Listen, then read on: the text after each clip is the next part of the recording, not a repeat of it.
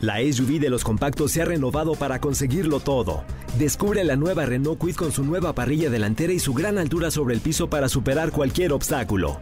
Cajuela de 290 litros y la nueva pantalla de 8 pulgadas con Smartphone Replication para disfrutar una gran experiencia. Con nuevos faros LED DRL para ver todos los detalles del camino. Logra grandes cosas con la SUV de los compactos. Visita tu distribuidor autorizado Renault o entra a Renault.com.mx.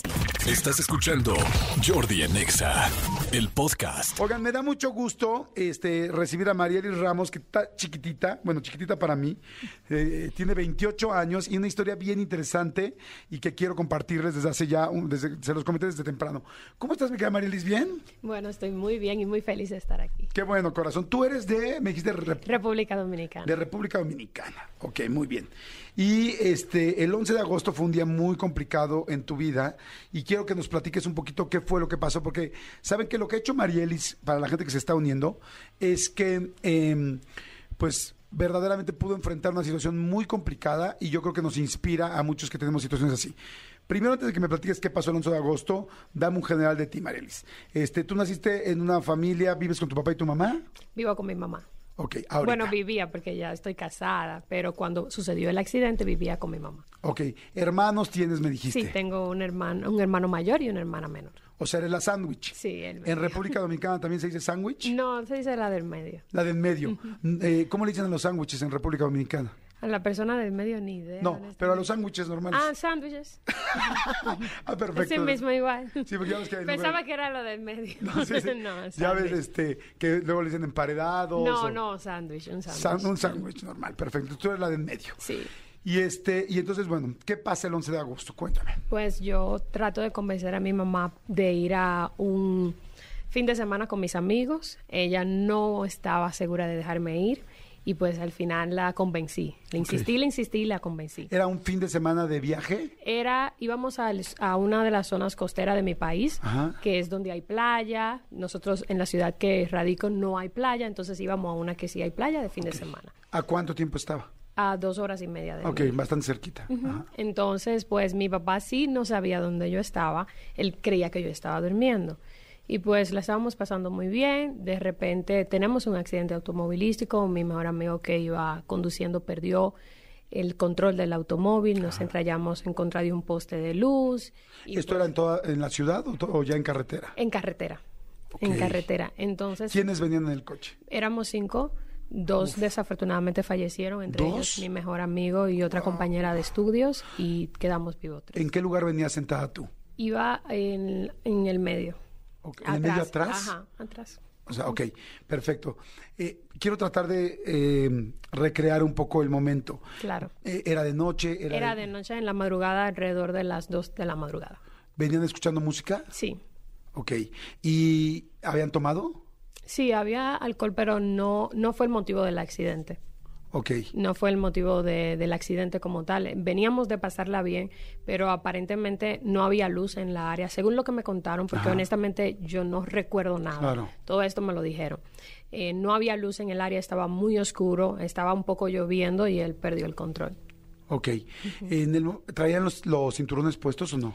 Mi mejor amigo traía el cinturón puesto, que iba adelante, y nosotros los de atrás no. Ok. ¿Tu mejor amigo, el que falleció, sí traía el, Sí. el cinturón? Y la persona que venía con... Ah, bueno, él venía Al con... lado, eh, la persona que venía al lado de él sí pudo sobrevivir. Ok. El que venía manejando. No, mi Ah. mejor amigo iba conduciendo y al lado iba otro porque éramos cinco, tres atrás y dos personas adelante. Ok, perfecto. Entonces, vienen así, escucha, venían escuchando música. Sí. Este, Acabamos de salir de, de un bar y ya íbamos a donde nos estábamos hospedando. ok. ¿Qué recuerdas en el momento en que pasa el accidente? ¿Pierde el control? ¿Recuerdas ese momento donde lo viste o qué recuerdas? No, increíblemente yo no sé qué me pasó, yo no recuerdo nada en lo absoluto. Eh, sí me contaron que él perdió el control, nos, nos estrellamos contra un poste de luz, el carro se incendió totalmente, entonces las personas trataron de venir a socorrernos, pero el incendio era ya muy fuerte porque el poste de luz tenía lo que es un transformador, no sé si aquí se le llama igual, que es Ajá, sí. Ok, pues entonces eso cayó encima del vehículo, lo que empeoró toda la situación. Y pues las personas intentaron sacarnos, me sacaron apenas menos de 40 segundos antes de que el carro estallara porque el carro estalló. O sea, sí estalló. Sí, entonces, por ejemplo, a mi mejor amigo no lograron sacarlo a tiempo. El que traía el cinturón. Correcto. ¿Se atoró el cinturón? Sí, correcto.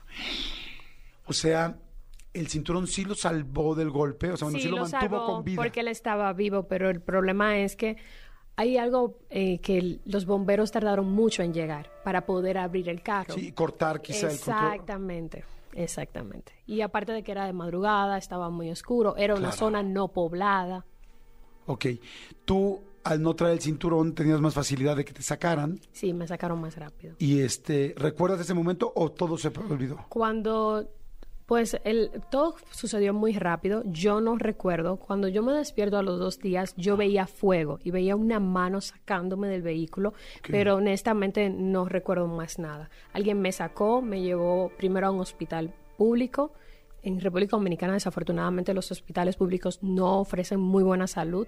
Luego me llevaron a un hospital privado. No sé quién hizo todo esto por mí. Y pues yo llamo a mi mamá, así con todas mis fracturas. A ¿Cómo las... crees? O sea, ¿nadie le había avisado a tu mamá No, en dos días? No, el día del accidente Ah. me refiero. Llamo a mi madre y le digo, mira, ma, tuve un accidente, yo estoy bien, pero yo tenía fracturas de ambos fémur, de la pelvis, de la cervical, estaba perdiendo mucha sangre, pero no quería preocuparla. Aparte de que por todo el acontecimiento yo no sentía nada, yo, yo no sabía nada de mí. ¿Cuántos, ¿Cuántos años tenías? 19 años. Ok. Y cuando tú te despiertas y ves esta imagen de la persona con fuego y, bueno, del fuego y la, Ya, eso la sí mano fue a los sacándote. dos días. Ok.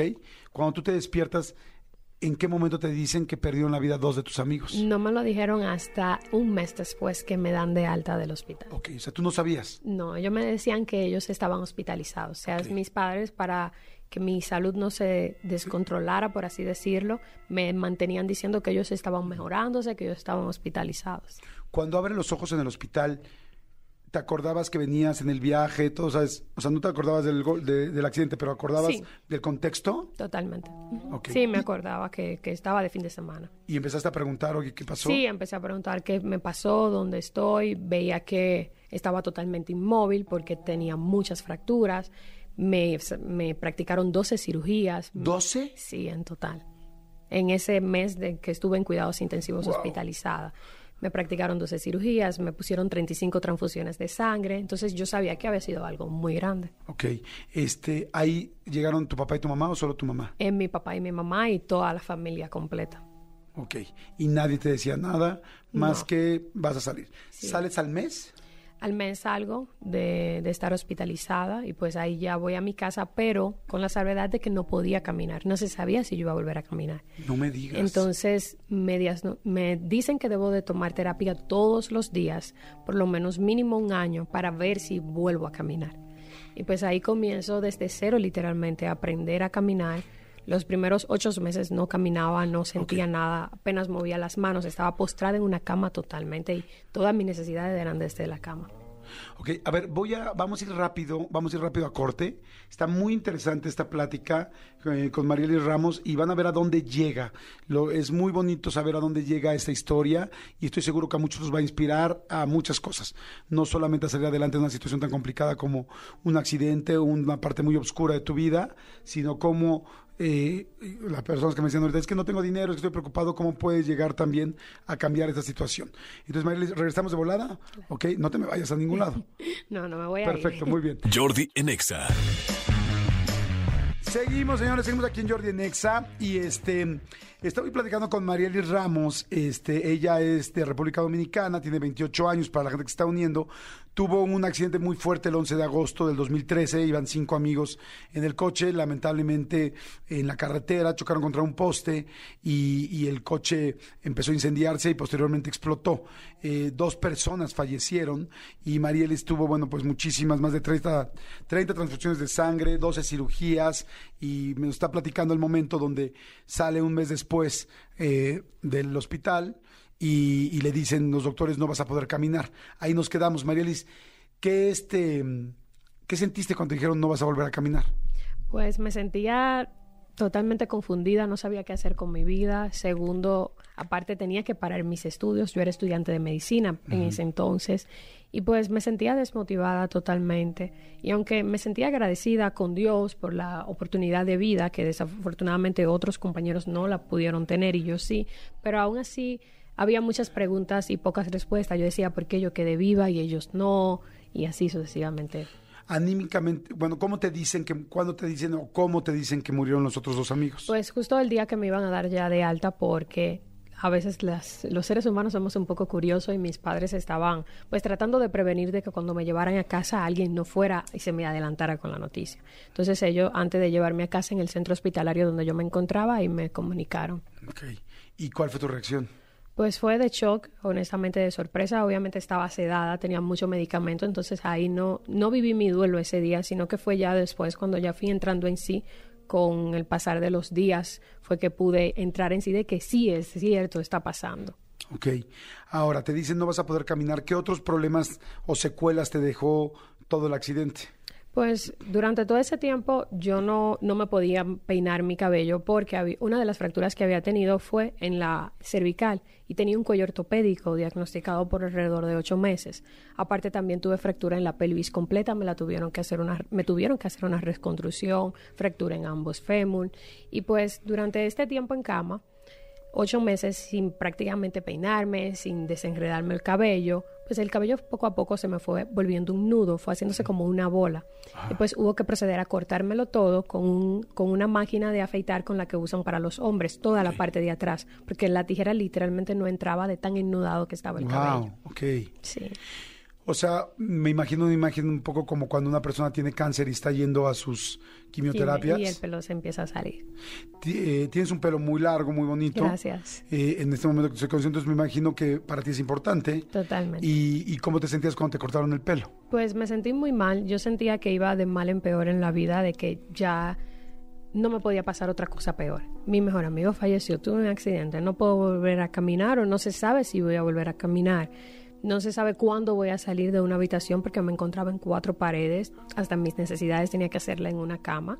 Entonces me cortan el cabello. Era como que todo junto. A veces llega un momento en nuestra vida que recibimos todos los golpes ahí uno atrás de otro y sentimos como que ya no más. Oye, el duelo, ¿cuánto tiempo te tardó en sacar? ¿Cuánto tiempo te sacaste, te tardaste en sacar el duelo? Pues yo pienso que uno aprende a vivir con eso. Cuando fallece alguien importante en tu vida, nunca lo sacas, sino que vas aprendiendo a aceptar la realidad de la vida y del asunto. Entonces fue poco a poco irlo sacando. Sí, ha sido un proceso. ¿Cómo fue el asunto de ir caminando? Pues me daban terapia todos los días, incluidos los domingos, días feriados, en mi cumpleaños. Eh, mi papá de verdad le pusieron muchas ganas. hubieron muchos momentos en el que yo tiraba la toalla y decía ya, yo no quiero volver a caminar porque era muy doloroso. Si alguien nos está escuchando y ha tomado terapia física, son muy fuertes porque de verdad te, te dan con todo. Y pues yo intentaba eh, a veces hacerlo y a veces le decía a la chica que iba a darme las terapias, yo no vuelvas, por favor, ya yo me voy a quedar así, porque era muy doloroso, pero se iba viendo mejoría y al cabo de nueve meses me paré por primera vez. Ok. ¿Qué pensabas tú cuando decían que no ibas a poder caminar? En tu cabeza, ¿qué pensabas? Pues no lo tomaba tan a la ligera porque al mismo tiempo me sentía agradecida de que podía estar viva. Entonces decía, bueno, no puedo caminar, pero estoy viva. Pero ya luego cuando pensaba y no lo tomaba a la, ligera y decía, mi vida ya va a cambiar por completo. Vivo en una ciudad donde todavía no está preparada para una persona con silla de ruedas y va a ser muy difícil para mí. ¿Y pensabas, te convencías como yo voy a caminar, yo voy a caminar? Sí, me propuse que iba a volver a caminar, que lo iba a lograr y conté con un buen equipo en realidad que me ayudó, mi familia, que estuvo ahí para animarme, para darme esos ánimos que a veces son necesarios cuando no lo tenemos. Ok, y luego entonces eh, a los nueve meses caminas por primera vez. Sí, con un andador. Ok. ¿Y, cómo iba lo de la cabeza y lo del pelo y lo de la pues, coxis? ¿Cómo iba todo lo demás? Pues me iba recuperando poco a poco porque es un proceso. Iba en, con respecto al cabello, pues yo empecé a hacer mezclas desde mi cama, a, mezclar ingredientes naturales de esas recetas de la abuela y demás. ¿Para qué? Para, que para ver crecer mi cabello, ya que yo no hacía nada con mi tiempo, me la pasaba en una cama postrada y yo no tenía nada que hacer. Entonces yo decidí que iba a ver mi cabello crecer y ahí comienzo a hacer mezclas naturales con cosas de, de la nevera, del patio de mi mamá, para que mi cabello creciera. Ok. ¿Y eso empezaste a buscar recetas así de tu casa y de Sí, familia? sí, y así? llamaba a mi abuela, le decía, abuela, ¿qué usabas para que el cabello te creciera? Y ella me decía, mira, mezcla aloe vera con miel, con cebolla, y yo comienzo a mezclar todo eso desde la cama. Ok, o sea, es un poco como lo que, digo, evidente, son, son historias distintas, pero, por ejemplo, ahorita, es que ahorita pensé en Frida Kahlo, Sí. ¿no? Que Frida Kahlo estaba postrada en la cama, tenía también un problema muy fuerte en la columna, no podía caminar, y de repente dijo, bueno, pues yo voy a empezar a pintar. Claro. Y pues sí, pues dices, ¿qué hago? No sé, ¿qué me motiva? claro. Y entonces tú dijiste, bueno, pues yo para mí mi pelo es muy importante, voy a empezar a hacer mezclas. Sí. Y empezaste a hacer estas mezclas. ¿Qué fue lo primero que mezclaste? Pues mezclé aloe vera con miel y con cebolla. Ok. ¿Y luego qué fue pasando? Cuéntame. Pues las personas iban a casa y veían que mi cabello estaba creciendo, que se veía un poco mejor. Yo decía que era por pena que me pedían más del producto, porque a veces llega un momento en que no había más que hablar y me decían, ¿tienes una muestra? Yo pensaba que era como para, para salir de mí. Y pues iban con más frecuencia a pedirme muestras, mira, y me decían, mira, de verdad me está funcionando, mira cómo me tiene mi cabello. Y yo no les creía, honestamente. Pero sí, porque tú no sabías también qué tanto te estaba creciendo natural o por el, la- el menjurje, aquí decimos menjurje o la Claro. combinación que tú estabas haciendo. No, y que aparte conmigo no lo podían usar tanto porque estaba en cama y lavarme la cabeza era muy difícil. Me tenían que lavar desde la cama, ponerme de lado. Entonces apenas me daban una lavada, era un champú. Apenas me daban una lavada y ya me dejaban así. Entonces era difícil poder determinar qué eso era. Ok, y entonces este pasa el tiempo y Pues el tiempo fue pasando, fue transcurriendo, las personas con más frecuencia iban a visitarme, a pedirme más muestras. Yo comienzo a ir ya con el andador a la cocina, uso la licuadora porque todo lo hacía manual. Pues ya mi mamá me dice, mira, ya estamos gastando mucho dinero, ya todas las plantas están secas porque ya tú has, ya tú has tomado todo para tus muestras, para tus mezclas. Deberías de enfocarte en tu recuperación y dejar de hacer eso. Y pues yo le digo que no, que esto me mantenía viva, que esto me gustaba, que me interesaba, que me permitiera seguir haciéndolo. Ella un poco disconforme aceptó y pues yo abro una cuenta de Instagram para empezar a comercializarlos, a venderlos. Pero yo no tenía idea, es el primer negocio mío y de toda la familia. y tenías 20 años, ¿no? Sí, 20 años. Y pues yo no tenía cuenta de banco, no tenía un carro, apenas tenía 20 dólares para empezar. Y pues con eso empecé y siempre me gusta hacer hincapié porque muchas veces esperamos tener grandes recursos para empezar un negocio, esperamos tener grandes ganancias o tener un carro, o tener muchas cosas y a veces hay que empezar con lo poco que se tenga. Claro, por supuesto.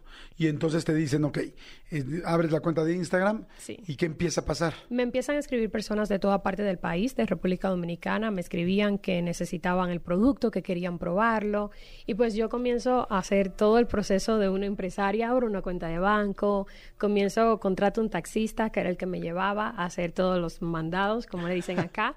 Allá es Porque todavía no envíos- caminabas perfecto. No, usaba muletas. Entonces tenía que andar con mis muletas y no podía durar mucho tiempo parada, entonces era muy incómodo. Pues ahí comienzo a hacer envíos y las personas se interesaban en el producto, me, me escribían quiero otro, quiero más, se lo recomendé a una amiga, increíblemente la voz se fue regando hasta que ya comenzaba a vender a veces en una semana 20 champú y para mí era como un milagro del cielo. Claro. Entonces 20 shampoos en una semana y Sí. empezaron a llamarte. eh, la caminada fue mejorando, me Sí, imagino. poco a poco fue mejorando. ¿Y el pelo? Pues el pelo también iba creciendo y ya al cabo de casi un año con haciendo el producto, obviamente habían semanas que vendía 20 champú, habían dos semanas que no vendía nada, pero yo persistía y continuaba regando la voz. ¿Tú habías estudiado o estudias en ese momento algo de emprendimiento o no? No, en lo absoluto nada. Ok. ¿Y hubo momentos donde te equivocaste, así de, ay, no manches por esto, no, no saqué los permisos o no saqué Es esto? muchísimos, porque primero, mayormente las empresas grandes tienen a un tío que es empresario que puede ayudarte y decirte qué hacer. Pero en mi caso yo no tenía a nadie en lo absoluto. Y pues yo no había estudiado química cosmética. Yo le, le echaba y le echaba sin saber. Entonces cometía muchos errores conmigo misma. La primera vez que fui a probar el producto ya en vivo, del hacer una demostración, el producto no funcionó. Entonces eso... ¿Pero qué y, qué, y qué demostración era? Yo iba Para que a vieras en ese momento que yo iba a funcionaba. probar el champú para que las personas vieran qué brillante dejaba mi cabello. ok. Entonces el, el producto no hizo espuma. Y una de las cosas principales cuando te echas un champú es que haga espuma. Y yo le decía, no, échame más, tal vez que está muy sucia la cabeza. Y me echaban y me echaban y no funcionó. Sí, es que así son los emprendimientos. A mí me encanta el asunto del entrepreneur y de la gente que intenta hacer algo, pero hay una hay, hay, un, hay un bache muy fuerte Claro. cuando uno empieza a hacer un emprendimiento, que es, empiezas muy emocionado y luego es un aprendizaje muy largo. Sí, es muy ¿no? continuo y aparte de que pues es difícil. Primero, no sabía nada de lo que me estaba adentrando y es una de las cosas principales. Cuando vi, me pasó esto, yo digo, no, yo tengo que estudiar, yo tengo que prepararme académicamente, porque hoy en día sí, en YouTube hay miles de cursos, en Google puedes encontrar muchísimos, pero no es lo mismo tener una acreditación de una universidad, de una asociación. Y pues ahí ya caminando con dificultad, pero me voy hacia Argentina y me gradúo de química cosmética. Ok, porque dijiste, quiero hacer que crezca esto. Sí, totalmente. Mientras estás haciendo el química cosmética, estudiando esto, ¿sigues vendiendo shampoos o lo paras? Sí, no. Con, gracias a Dios he contado con gente muy buena a mi alrededor y una prima se mudó a mi casa para ayudarme a elaborar los productos mientras yo estudiaba y yo iba y venía de Argentina a República Dominicana. Ok. ¿Y luego qué pasa? ¿Cuánto tiempo duró ese- esos estudios? Duré un año. Ok. Y entonces regresas y... Ya regreso pues con muchas cosas en mi cabeza, preparada académicamente y sobre todo... ¿Había espuma en tu cabeza? Sí, ya, ya funcionaba, ya, ya, ya hacía de todo, ya el cabello crecía, ya me dejaba brillo. Y otra cosa también que yo necesitaba prepararme, que a veces los emprendedores no lo hacen, es con la parte monetaria, con lo económico. No sabemos qué hacer con las ganancias porque tal vez nunca hemos recibido tantos ingresos o tan poquitos, no importa la cantidad. Yo empecé a, a educarme financieramente de qué hacer. Y pues eh, todo lo que ganaba lo invertía en el negocio, no gastaba dinero para mí. Y eso es muy importante porque en los emprendimientos hoy en día nos desesperamos, vemos dinero y queremos gastarlo en nosotros, que fiestas, que cosas, especialmente nosotros las mujeres que nos encanta la ropa, por ejemplo. Entonces trataba de hacer la inversión de- en todo lo que tuviera que ver con el negocio para que el negocio fuera creciendo. Ok. Y entonces, eh, ¿a qué nivel ha crecido? ¿Cómo va ahora? Pues hoy en día nos encontramos en 28 países. La marca está hasta en Japón. Contamos con 40 productos totalmente diferentes. Somos expertos en el crecimiento del cabello y la caída del cabello. Wow, fíjense nada más eso, eso a esto quería llegar. Eh, hoy Marilyn es una de las 25 mujeres latinas más influyentes, la acaban de nombrar una de las 25 personas más influyentes mujeres por lo que hizo. Y a mí aquí hay varias cosas que quiero que señalemos. Una de ellas, por supuesto, la parte de cómo un accidente, una situación, como una cosa mala te puede llevar a algo bueno. ¿Se acuerdan que siempre lo platicamos aquí? Hoy en la mañana mucha gente dijo, hablamos de los momentos difíciles, oscuros y duros. Pero bueno, esos momentos por alguna razón no sé por qué son grandes oportunidades para crecer, ¿no? Total. Yo decía, siempre les he dicho y lo digo en, en mi libro de Sin pretextos cambia el pero por el puedo, que siempre digo que la, que la crisis, ma- además de ser una oportunidad, te hace hacer cosas que no hubieras hecho por tu propio pie. Quizá Marielis jamás se hubiera preocupado por su pelo, nunca. Pero pues te tuvo nueve meses para estar acostada pensando y, y rapada, pues fue horrible decir, güey, ¿qué hago con mi pelo? Y quizás nunca en la vida hubiera llegado a me voy a dedicar al pelo. Después empieza a estudiar, después ve que le va mal, otra vez le va mal, cuando no hace shampoo, no tal, pues no que sí, no que no, ah, pues voy a estudiar, o sea, una cosa va empujando a la otra. Entonces, algo que me encanta es cómo sales y vuelves a caminar, cómo sales y enfrentas esta situación, y luego cómo te vas haciendo empresaria y vas enfrentando todo esto. Este, ¿qué parte fue la más difícil y qué parte es lo que le dirías a la gente que está en un momento difícil de su vida? Pues lo más difícil para mí fue dejar el miedo. Yo tenía mucho miedo a fallar, miedo a que me fuera mal, a que las personas me juzgaran, porque con mucha frecuencia me decían, ¿y cómo tú sabes hacer eso? ¿Cómo tú aprendiste? Y dudaban de mi capacidad. Y también a las personas el señalamiento de que yo pienso que eso no te va a durar mucho, de que no te va a ir bien. Y pues lo principal que debemos de hacer es cuando creemos que algo va a funcionar, es creer en nosotros mismos y hacer oído sordo a esos comentarios. Seguir hacia adelante, van a haber tropiezos, no todos los días son de felicidad, van a haber días que no, van a- no vamos a tener ventas, pero hay otros que sí. Y pues lo importante es echarle ganas. Completamente de acuerdo. Y ahora, eh, por ejemplo, si la gente quisiera acercarse a los productos, ¿a dónde pudiera? Pues pueden buscarme, nosotros asesoramos totalmente gratuito para cada necesidad de cabello. Mi cuenta de Instagram es Marielis Ramos y acá en México pueden encontrar los productos como Hair Plus México. Marielis Ramos, déjame los pongo aquí. Claro que sí. María Ramos, y aquí, eh, aquí está. Perfecto, sí, ya te vi, sí eres tú. Sí, y tienes un, un pelo muy bonito. Gracias. La gente puede pedir, ¿dónde? Eh, pues en ¿Aquí nuestra en cuenta, Instagram? sí, en la cuenta de Instagram y también una página web. A cualquier país. Sí, totalmente. Ok, oye, y das ¿trabajas con emprendedores, das cursos, conferencias o algo así o no? Pues todavía no he empezado, estoy escribiendo un libro y ya cuando lo termine pues ahí voy a iniciar pues dando más conferencias, pero igual también en mis redes sociales siempre trato de, de recordarles de dónde yo vengo, de dónde empezó, que esto que hoy en día está en 28 países, esta marca, pues empezó desde una cama. Y si yo lo logré también, hay muchas personas allá afuera que pueden lograr. Me encanta, me encanta tu testimonio, tu historia, mi querida María Elisa. Toda la gente que nos está escuchando, que tiene un momento difícil, complicado, tal, aprovechenlo. Nos duele en el alma estarla pasando mal, pero algo bueno viene, como se los dije. De hecho, así empezamos el programa de hoy, ¿no? Así empezamos, algo bueno viene. Y acuérdense que hay que aprender, o sea, es no tener miedo, me encantó lo que dices, no tener miedo de fallar, de equivocarte, ¿no? Ahora sí les digo, porque hace rato me mandaron un mensaje de, ay, nosotros empezamos a emprender, me salí del trabajo, empecé a emprender y ahora estamos peor que nunca con todas las deudas del mundo. También es muy difícil emprender o sea, no puedes emprender si no tienes nada más que que te sostenga. O sea, si tienes un trabajo, mantén tu trabajo y emprende mientras estás con ese trabajo.